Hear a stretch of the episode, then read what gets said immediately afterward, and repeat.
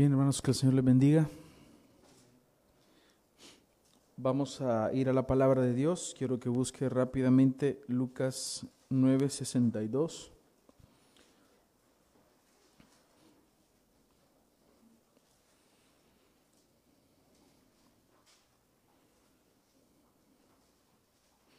Dice la palabra del Señor como está escrito. Y Jesús le dijo, ninguno que poniendo su mano en el arado mira hacia atrás es apto para el reino de Dios. Ninguno que poniendo su mano en el arado mira hacia atrás es apto para el reino de Dios. Señor, bendice tu palabra en esta mañana. Háblanos, guíanos. Permítenos aprender de ti que eres manso y humilde. Ayúdame a exponer la verdad, no añadirle y no quitarle. Y que nuestros corazones sean edificados, unánimes en esta mañana. Hermanos, nosotros conocemos una doctrina que se llama la perseverancia de los santos. Y es una doctrina que, si, es, si bien es cierto, algunos eh, han llegado a, a negarla, nosotros sabemos que está claramente expresada en la palabra de Dios. Es muy sencillo. Aquel que ha creído en el Señor y ha nacido de nuevo, que es un verdadero creyente, persevera, camina, avanza en la gracia de Dios. He leído este texto porque alguien le dijo a Jesús, versículo anterior, te seguiré, Señor, te seguiré. Yo quiero ser un creyente, yo quiero ser tu discípulo, pero déjame que me despida primero de los que están en mi casa. No voy a desarrollar este texto, sino que simplemente lo estoy tomando como base. Este es un sermón temático, no es un, un sermón expositivo, es un sermón temático, sin embargo no deja de ser bíblico. Porque muchas personas creen que el Evangelio o venir a Cristo está reducido a asistir a una iglesia cada domingo, a enviar diezmos o enviar ofrendas, o simplemente llevarlos, digo enviarlo porque hay unos que no asisten a las iglesias, sino que solamente lo envían, y ellos han cumplido con una cuota de aceptación para sí mismos, para que su conciencia esté tranquila. Pero sin embargo nosotros sabemos que la palabra de Dios nos enseña que el que viene a Él camina, persevera, avanza y no voltea a ver hacia atrás, sino que sigue viendo hacia adelante. La imagen que el Señor está poniendo en la mente de este hombre es la imagen de una persona que está trabajando la tierra y que Él inicia la labor de arar la tierra y Él sabe que si Él voltea a ver para atrás, de pronto el surco que iba haciendo para poder sembrar le queda torcido. Y él está diciendo, en el reino de Dios es igual. El que voltea a ver hacia atrás, el que no avanza, el que no tiene puesto sus ojos en mí, no es apto para estar en el reino. En otras palabras, no es un hijo de Dios. Lo que debemos traer ahora a nuestra mente es una pregunta muy simple también. ¿Estoy perseverando en la gracia de Dios? ¿Estoy caminando de verdad? ¿Estoy creciendo? Porque es necesario, hermanos, que crezcamos en la gracia de Dios, que perseveremos en realidad. Cuando nosotros hemos conocido esta maravillosa doctrina, la perseverancia de los santos, y nos damos cuenta de que Dios por su gracia nos ha salvado, entendemos también que por su gracia Él nos sostiene. Sabemos que Él nos ha escogido desde antes de la fundación del mundo para que nosotros vivamos esta vida cristiana a la cual Él nos ha llamado y al mismo tiempo, así como nos ha sostenido, nos ha llamado por la gracia y nos ha salvado por la gracia, al mismo tiempo nos sostiene en esta nueva vida cristiana por la gracia de Dios. Por eso es que nosotros ahora tenemos que hablar acerca de ¿Qué es perseverar en la gracia? Cualquier persona que escucha esta doctrina y dice, bueno, si yo soy salvo y siempre seré salvo, entonces puedo vivir como yo quiera. No estamos diciendo eso. Si creemos en el que es salvo, siempre será salvo, pero esta no es una invitación a vivir en el pecado, sino que es una invitación a perseverar verdaderamente en la gracia. Si alguien que escuchando esta doctrina afirma tal cosa, debemos decir que esta persona está viendo la gracia de Dios solamente como una oportunidad para pecar y vivir de una forma desenfrenada. Entonces debemos decir que tal persona no es un verdadero hijo de Dios. Porque si hay algo que le debe dar pavor y miedo a un creyente es ofender al Dios que le ha salvado.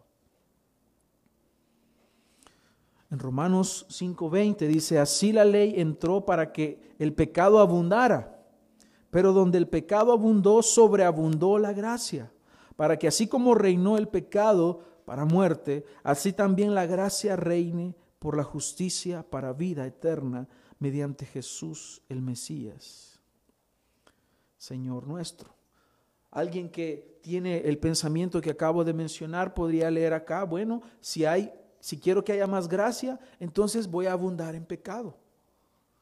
Cualquier persona que lo lee de una forma ligera y sin, el contexto inmediato de este versículo, lo puede llevar a pensar por una deducción simple y llana que entre más pecado hay en su vida, entonces más gracia habrá en esta persona. Puede ser razonable esto para el pecador. Sin embargo, el apóstol Pablo, sabiendo que este tipo de pensamiento iba a haber en las personas, dice Romanos 6.1, ¿qué pues diremos? ¿Permanezcamos en el pecado para que la gracia abunde? ¿O perseveraremos en el pecado para que la gracia abunde? En ninguna manera. Por los, porque los que hemos muerto al pecado, ¿cómo viviremos aún en él? ¿No sabéis que todos los que fuimos bautizados en Jesús el Mesías, fuimos bautizados en su muerte? Por tanto, fuimos sepultados juntamente con Él para muerte por el bautismo, para que así como el Mesías fue resucitado de entre los muertos por la gloria del Padre, así también nosotros andemos en novedad de vida. La vida a la cual el Señor nos ha llamado es una vida nueva. Y el Señor quiere que nosotros perseveremos no en el pecado, sino en esta vida nueva. Pablo desarrolló el argumento de la salvación en Romanos de una forma muy profunda, de tal forma que entendemos que únicamente se puede ser salvo por medio de la gracia de Dios. Salvos solamente por gracia. Somos justificados por medio de la fe. Todo es por la gracia de Dios. Y esta verdad tiene implicaciones prácticas según vemos acá. Porque o perseveras en el pecado o perseveras en la gracia.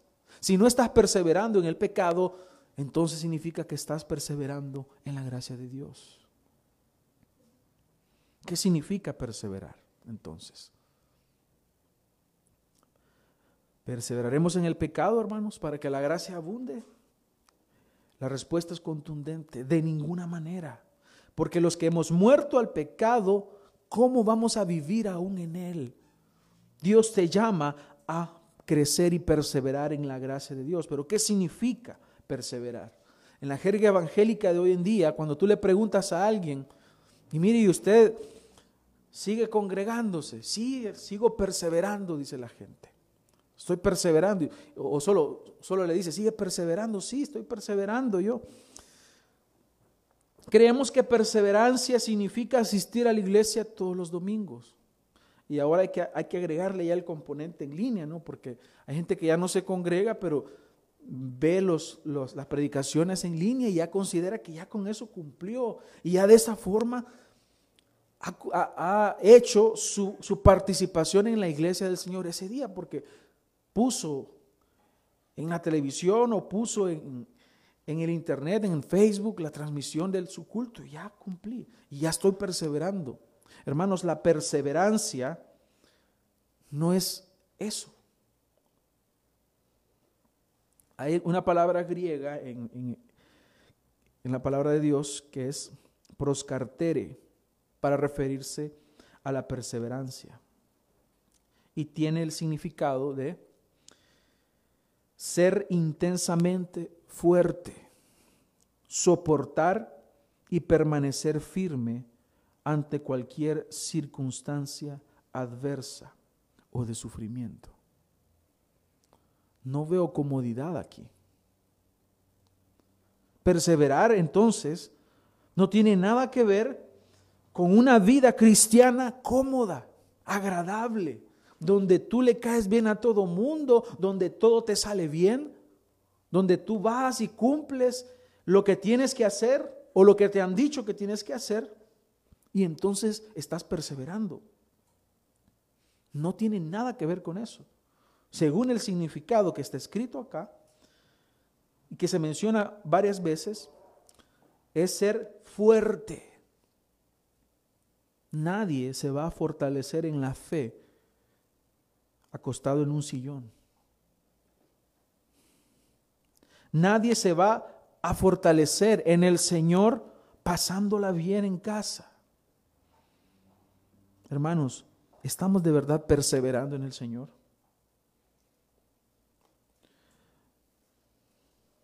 La Biblia constantemente nos habla de ejercitarnos en la fe. Ejercitarnos implica acción. El reino de los cielos implica acción. Y te pone un ejemplo acá el Señor. Ninguno que poniendo su mano en el arado mira hacia atrás. Nos está mostrando algo que es dinámico.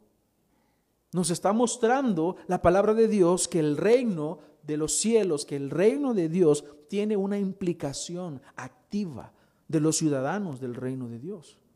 Por eso yo siempre lo digo, en el reino de Dios no hay lugar para los perezosos, no hay lugar para los haraganes, porque el que ha sido llamado por el Señor a este camino, trabaja, se ejercita, persevera, implica que estás dispuesto a soportar y soportas constantemente y permaneces firme ante cualquier circunstancia adversa.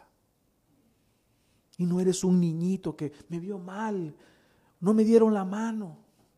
Pusieron muy fuerte el aire, hacía mucho calor, no había parqueo, me voy de la iglesia. ¿Qué tipo de creyentes hay hoy en día? Que por todo se enojan. Vivimos en la generación de vidrio, le dicen. Porque todo, todo les ofende ahora a todo el mundo. Hermanos, estamos perseverando de verdad. Si hemos de caminar en el Señor, la palabra de Dios nos manda a caminar bien. Si has de correr la carrera de la fe, lo habrás de hacer bien, legítimamente, no para ti, no para que te vean, no para ganarte un puesto en la iglesia, no para que te den una asignación, lo harás para el Señor porque Él es digno de que tú vivas una vida cristiana que Él te ha mandado a hacer. Que dice Hebreos 12.1. Por tanto, puesto que tenemos en derredor nuestro tan grande nube de testigos, despojémonos también de todo peso y del pecado que nos asedia, y corramos con paciencia la carrera que tenemos por delante. Nuevamente, una figura de acción de movimiento, una figura dinámica. Ahora nos habla de la vida cristiana y del reino de Dios como una carrera. ¿Quiénes ganan las carreras? ¿Acaso yo poniéndome al, al, inicio, en el punto de salida, voy a ganar la carrera? Tengo que correr, tengo que trabajar, tengo que moverme. Tengo que tener movimiento, acción en el reino de Dios. Y te está poniendo una gran nube de testigos. Otros que han corrido la misma carrera que tú. Santiago nos habla de Elías, que fue sujeto a pasiones. Te está diciendo, Él es como, fue como tú. ¿Acaso tú crees que ellos no eran pecadores? Los ubicamos en nuestra mente en lugares que no les corresponden. Pero Abraham, y por eso es que encontramos algunos de los pecados que estos hombres de Dios cometieron. Abraham, si yo te digo, si yo te digo, piensa en Abraham y en sus pecados, los tienes muy presentes en tu mente. Si yo te digo de David, los tienes muy presentes en tu mente. Y así algunos que están escritos en la palabra de Dios. ¿Por qué está escrito eso ahí? Porque eran hombres como tú y como yo, pecadores, pero redimidos. Pecadores, pero tenían algo, y es que habían sido llamados por el Señor y perseveraban en el camino del Señor. No se quedaron estáticos, sino que perseveraron, es decir, ellos soportaron, ellos padecieron, ellos estuvieron firmes en el Señor. Ahora, ¿en qué debo perseverar entonces? Vamos a ver lo que nos dice la palabra de Dios y vamos a ver algunos puntos. Número uno, si tú vas a perseverar, debes perseverar en la doctrina. Busca Hechos 2.42. Dice, y perseveraban, ¿en qué? En la doctrina de los apóstoles, en la comunión unos con otros y en el partimiento del pan y en las oraciones. Ellos perseveraban primeramente en la doctrina de los apóstoles. Esto nos va a ubicar inmediatamente, hermanos, en la palabra de Dios. Nuevamente, yo, no sé si tú te das cuenta que siempre el Señor nos lleva a su palabra, a la palabra, a la palabra, a la palabra. Y por eso a algunos no les gusta mucho acá, porque que mucho texto, dicen, mucha Biblia. Pero ¿qué más les vamos a hablar, hermanos? Si solamente es la palabra de Dios, lo único que nos puede guiar en este mundo. Así que la iglesia persevera, el cristiano persevera en la doctrina de los apóstoles. En Efesios 2.20 dice que la iglesia es edificada en el fundamento de los apóstoles y los profetas. Ese fundamento ya está puesto. Ya no se puede poner otro fundamento, ya está puesto. Y lo tenemos acá en la palabra de Dios. Ellos perseveraban en la doctrina de los apóstoles. Si hay algo en lo que tú debes de perseverar es en esto, en la doctrina de los apóstoles, en la palabra de Dios. Entonces, como punto importante inicial, debemos perseverar en la doctrina de los apóstoles. Aquella enseñanza que recibieron aquellos doce hombres de parte de nuestro Señor Jesucristo, sin mutilarla, sin cambiarla, sin modificarla, sin agregar aspectos de conveniencia pecaminosa a la palabra de Dios. Cambiar esto es simplemente dejar de perseverar. Cuando tú cambias la palabra de Dios y dejas de creer la palabra de Dios, te vuelves un apóstata. Entonces no estás caminando como un verdadero hijo de Dios. Pero el texto nos dice acá que también perseveraban en la comunión unos con otros. Había comunión. Por eso nuestra iglesia habilitamos este espacio para poder reunirnos antes de cada culto. Hay algo para que nosotros podamos compartir. Espacios para compartir, para que nos conozcamos para que crezcamos, para que oremos los unos por los otros, para que tengamos comunión. En eso se persevera. Cuando tú te abstienes de esto, estás dejando de perseverar y no estás caminando legítimamente. Pero no solo eso, sino en el partimiento del pan, que es la cena del Señor. En el partimiento del pan. La iglesia persevera en el partimiento del pan participamos de la ordenanza de la cena del Señor y en las oraciones. Nos está diciendo de forma descriptiva qué es lo que la iglesia hacía. en aquel tiempo. Entonces, todo esto, hermanos, tiene que ver con un correcto conocimiento de la palabra de Dios, de la doctrina. Hoy en día la palabra doctrina es una palabra muy pesada para la gente y piensan que no debe de haber doctrina, porque la doctrina divide, porque la doctrina hace que la gente pelee, la doctrina hace que la gente se enoje, dicen. Pero la iglesia perseveraba en la doctrina. Y doctrina significa enseñanza. Así que el Hijo de Dios persevera en la doctrina, tiene comunión con sus hermanos, dedica tiempo a orar con su familia espiritual y participa de las ordenanzas que nuestro Señor Jesucristo ha instituido. A esto dice Pablo en 2 Timoteos 4:3, dice, porque vendrá tiempo cuando no soportarán la sana doctrina sino que teniendo comezón de oír, acumularán para sí maestros conforme a sus propios deseos. ¿Qué es lo que ha sucedido? Pues ese tiempo ha llegado. Ese tiempo es hoy. Estamos viendo estos tiempos. Cuando la gente no soporta la sana doctrina. Porque la sana doctrina te va a sacar de tu comodidad. Porque la sana doctrina te va a hablar del pecado. Porque la sana doctrina te va a señalar tus errores y te llevará a que te sometas a la palabra de Dios. Por eso la sana doctrina se sufre. Señor, que dura es tu palabra. Así le dijeron al Señor, que dura es tu palabra, Señor. ¿Quieren irse ustedes también con ellos? Váyanse. Las puertas están abiertas. Pueden irse. Porque la sana doctrina se sufre, se soporta. Y perseverar en la sana doctrina implica eso. ¿Por qué se soporta? ¿Por qué se sufre? Porque todavía estamos en este cuerpo de muerte. Porque todavía debemos nosotros luchar con nuestros deseos pecaminosos que están ahí. Que todavía sigues luchando. Así que el Hijo de Dios persevera de esta forma en la sana doctrina.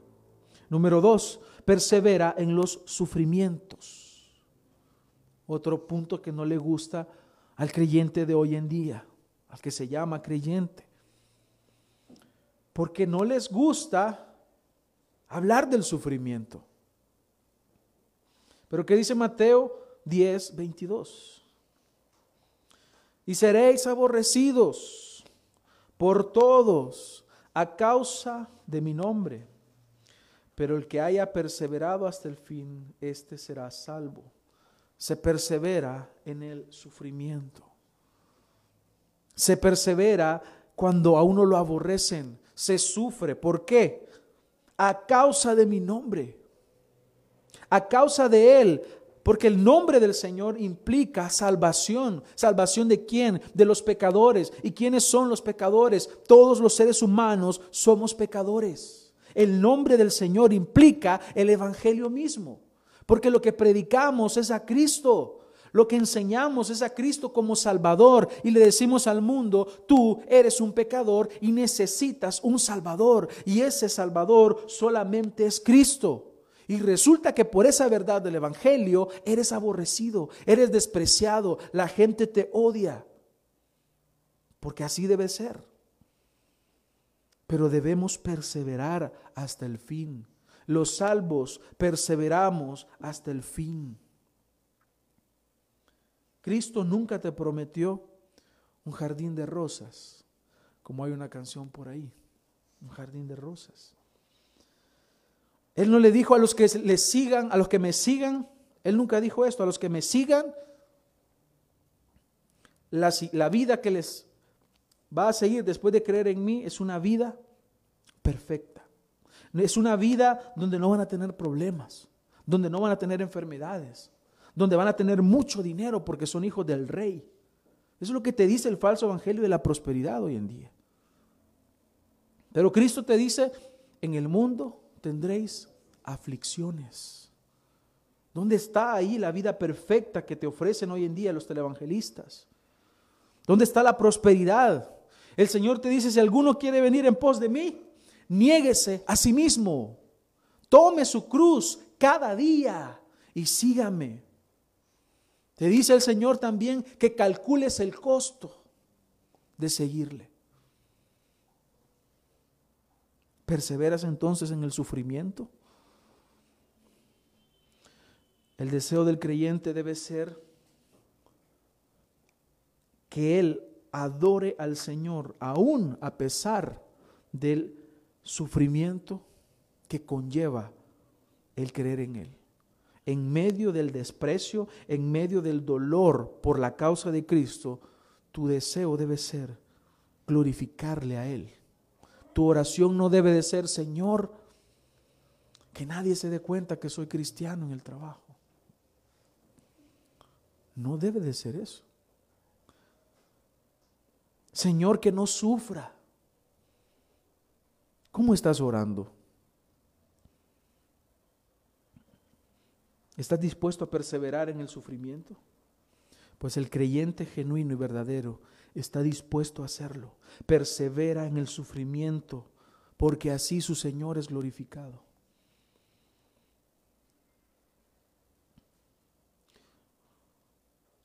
Otra forma en la cual nosotros perseveramos es en la santidad. Perseveramos en la santidad. La palabra santidad obviamente deriva de santo y que sabemos que es un atributo del Señor. De hecho, de Él se dice que Él es santo, santo, santo. Y significa ser apartado, consagrado, algo que es puesto aparte. Y se usó en el Antiguo Testamento muchas veces para referirse a oficios, a personas y a lugares que estaban destinados y que estaban consagrados para un fin en específico y que siempre esto estaba relacionado con Dios. También en el Nuevo Testamento vemos que se relaciona a la iglesia. Nos llama el Señor un pueblo santo. Nos dice el Señor, sed santos, porque yo soy santo. Nos está nos está dando a entender la separación que existe entre el creyente, lo consagrado a Dios, y lo que es común y lo que es del mundo. Esta santidad, hermanos, no significa impecabilidad. De hecho, vemos en la palabra de Dios que si alguno dice que no ha pecado, le hace a él mentiroso. Así que no se trata acerca de eso. Claro, es nuestra meta, es nuestro deseo y anhelamos el día en el cual nosotros seamos transformados y tengamos un cuerpo glorificado en el cual ya no pequemos. Anhelamos ese día. Pero mientras estamos acá, Dios nos ayuda a vivir una vida piadosa, una vida consagrada a Él. En Ezequiel 36, 27 dice, pondré dentro de vosotros mi espíritu y haré que andéis en mis estatutos y que cumpláis cuidadosamente mis ordenanzas. Una vida consagrada al Señor. Eso es una vida santa. Porque tenemos un llamado a la santidad. Primera de Corintios 1:2 dice, a la iglesia de Dios que está en Corinto, a los santificados en Cristo Jesús, llamados a ser santos, con todos los que en cualquier lugar invocan el nombre de nuestro Señor Jesucristo, Señor de ellos y nuestro.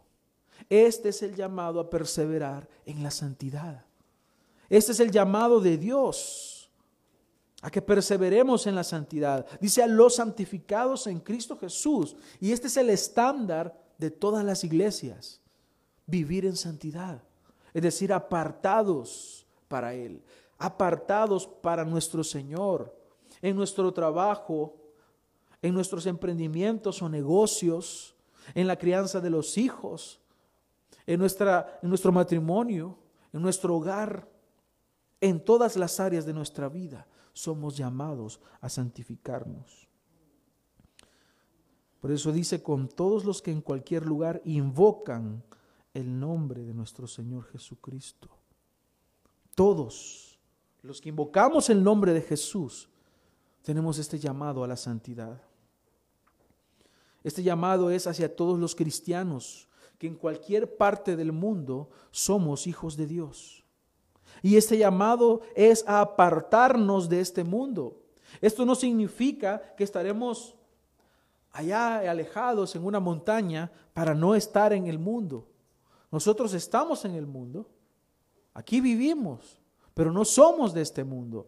No nos regimos por los estándares de este mundo, sino que es un llamado a alejarnos de la tiranía del pecado para ser nosotros más conforme a la imagen de Cristo, nuestro Señor. Vivir como vivió nuestro Señor, obedecer sus mandamientos. Esto entendemos por santificación. Nos apartamos para vivir conforme a los fines y propósitos del reino de Dios. Por eso, hermanos, la santificación es un proceso continuo. Debes ser más santo de lo que fuiste ayer. Debes ser más santo de lo que fuiste al momento de tu conversión. Te santificas. Dice Filipenses 1:6 estando plenamente convencido de esto, que el que comenzó en vosotros la buena obra, la seguirá perfeccionando hasta el día de Jesús el Mesías. Él ha iniciado una buena obra en ti y la va perfeccionando cada día. Cada día que tú te acercas al Señor, que te acercas a su palabra, cada día que tú decides buscar más de Dios, gracias al Espíritu Santo que está en ti, entonces tú vas creciendo en la gracia, vas perseverando y tu vida espiritual se va perfeccionando hasta el día de Jesús el Mesías. Ya sea que tú partas o que el Señor venga.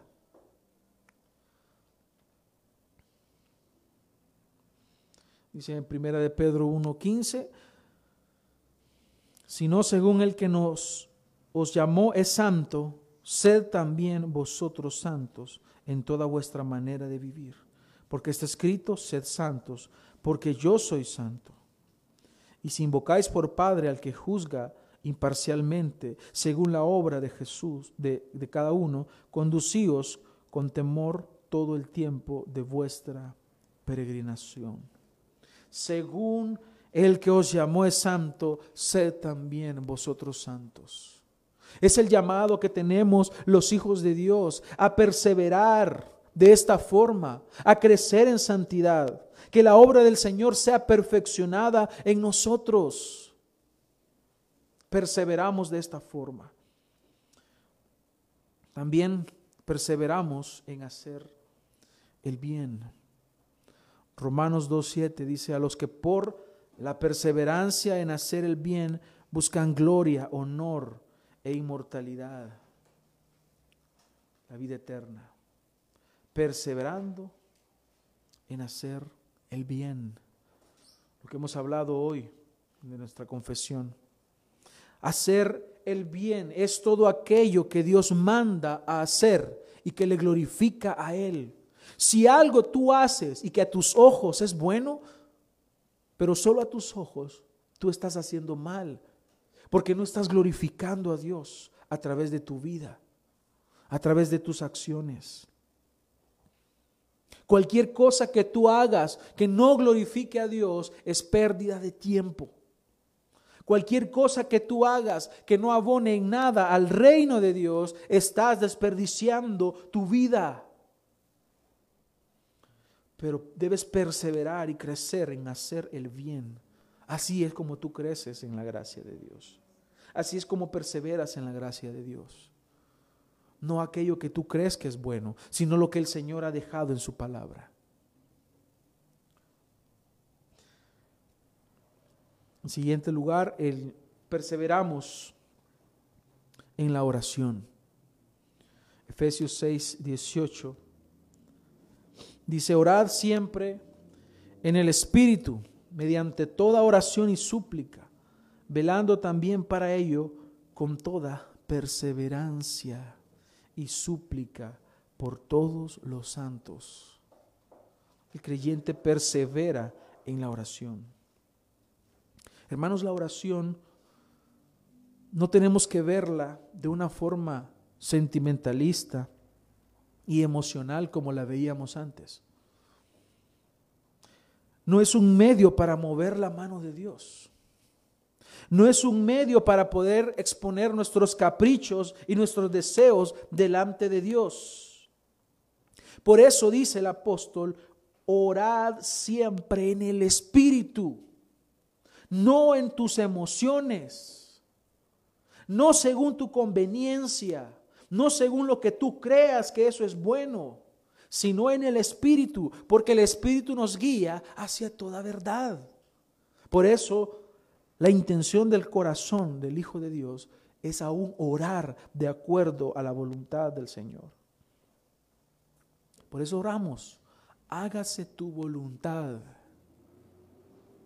en la tierra como en el cielo. Señor, hágase tu voluntad. Tú no vienes orando y dices, Señor, yo declaro, yo decreto, yo establezco que este 2021 es el año de mi bendición.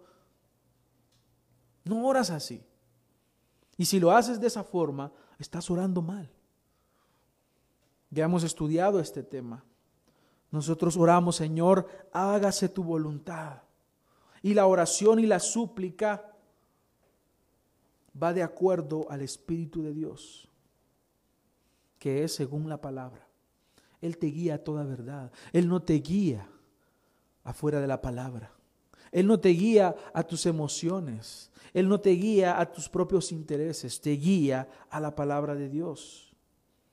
Sabemos entonces, hermanos, que Dios tiene el control de todas las cosas. Él es soberano. Y desde antes de la fundación del mundo, Él ha determinado todas las cosas. Ok, entonces si Dios ha determinado todo, ¿para qué oramos? Dice la gente.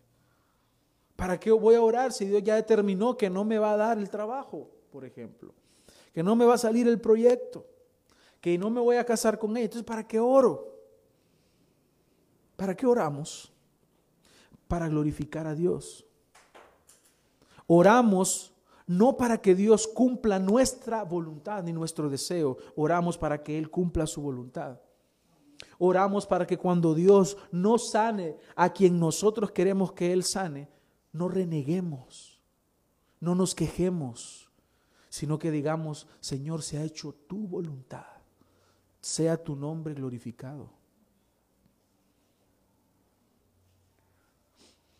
Así que cuando nosotros oramos en la oración, estamos mostrando que hay fe en nosotros. Estamos orando que creemos, estamos diciendo que creemos en Él y afirmamos que dependemos totalmente de su voluntad, la cual se va a cumplir sin importar lo que venga, sin importar lo que tú hagas. Así que la oración tiene más que ver con nosotros que con Dios. Dios no necesita tus oraciones.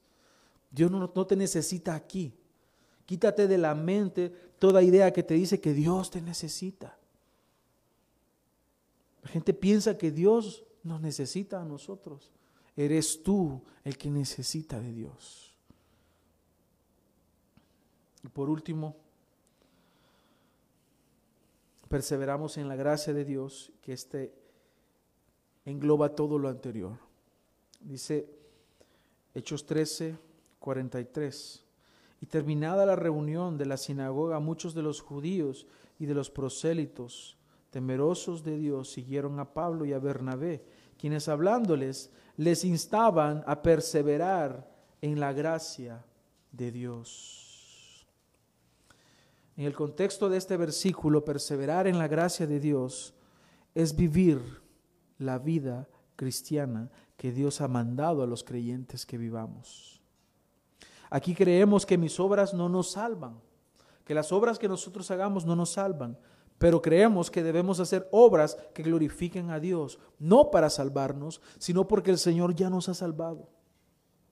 A estos prosélitos se les había enseñado que debían cumplir la ley de Moisés para ser salvos pero ellos les estaban enseñando a que perseveraran en la gracia de Dios. Es decir, que ellos tuvieran el entendimiento correcto de por qué ellos habían sido salvos. No por sus obras, no por cumplir la ley de Moisés, no por cumplir ritos, sino ellos son salvos por la gracia de Dios mediante la fe.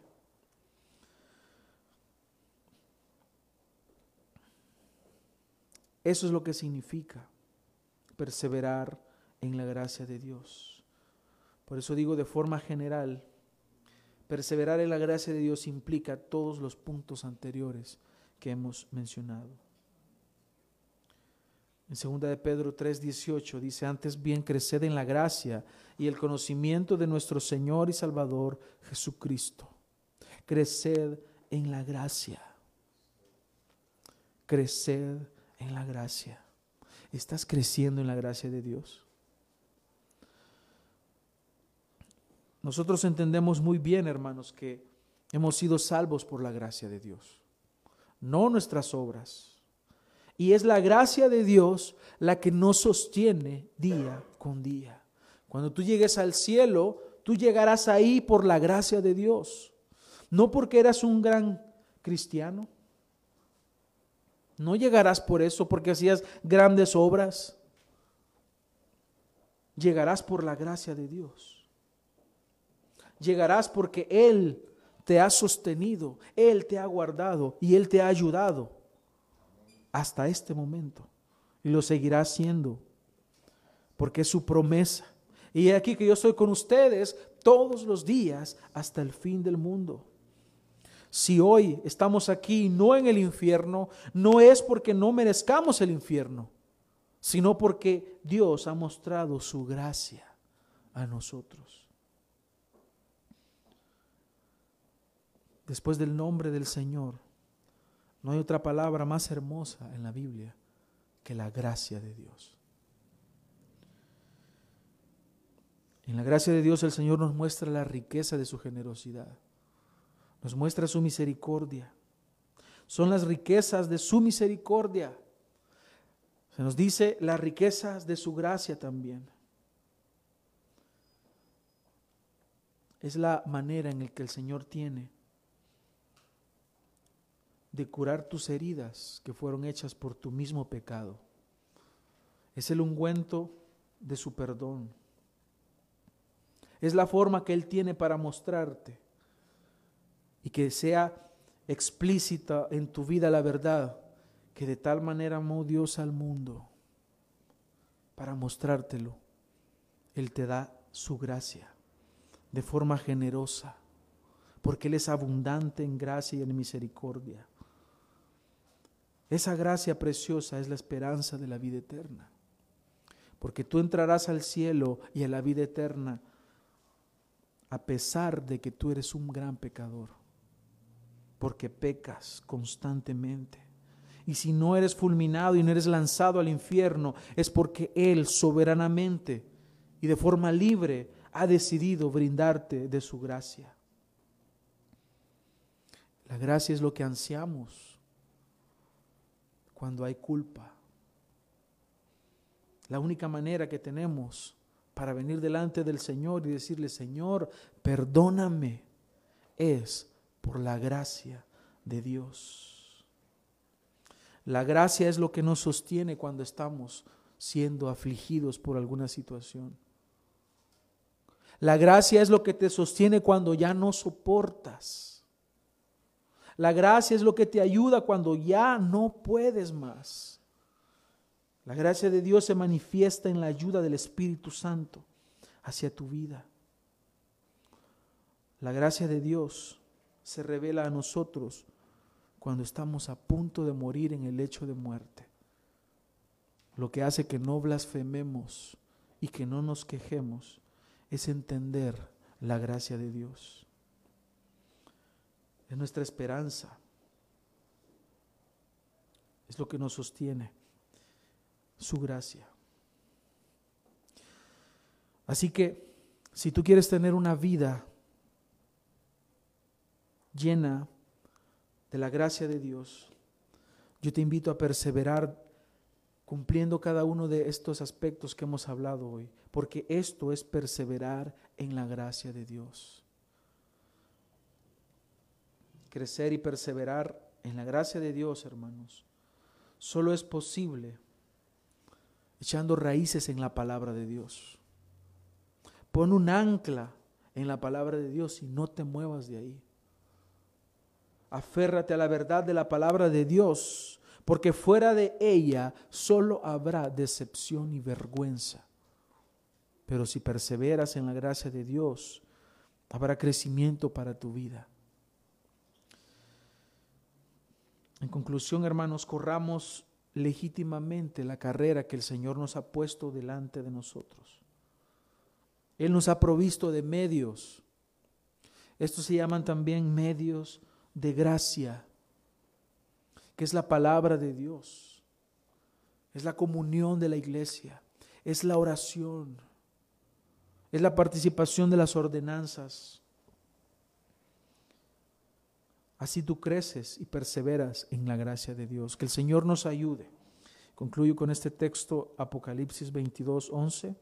El que es injusto sea aún más injusto, y el que es inmundo sea aún más inmundo, el que es justo sea aún más justo, y el que es santo sea aún más santo. Vamos a orar. Gracias te damos, Señor, en esta preciosa mañana que nos has concedido el privilegio y la oportunidad de estar hoy acá en tu casa para participar, Señor, de este culto de adoración a ti. Ayúdanos, Señor. Ayúdanos, porque esta vida a la cual tú nos has llamado es imposible en nuestras fuerzas. Es imposible en nuestra humanidad. Pero bendito sea tu nombre que nos has provisto del Espíritu Santo y nos has regenerado y has provisto de otros medios de gracia para que crezcamos y perseveremos en la gracia. Perdónanos, Señor, por no considerar de una forma clara en nuestra mente que debemos crecer y perseverar y darle un significado correcto a qué significa perseverar, cómo debo de hacerlo. Pero tu palabra hoy nos ha guiado y nos ha dirigido hacia la verdad. Espíritu Santo hoy nos ha hablado y nos ha dirigido hacia tu palabra. Guíanos, Señor, mientras estamos en este valle de sombra y de muerte. Y permítenos ser conscientes de nuestra necesidad de ti. Gracias, Padre, por este momento, por este tiempo. En tu nombre oramos.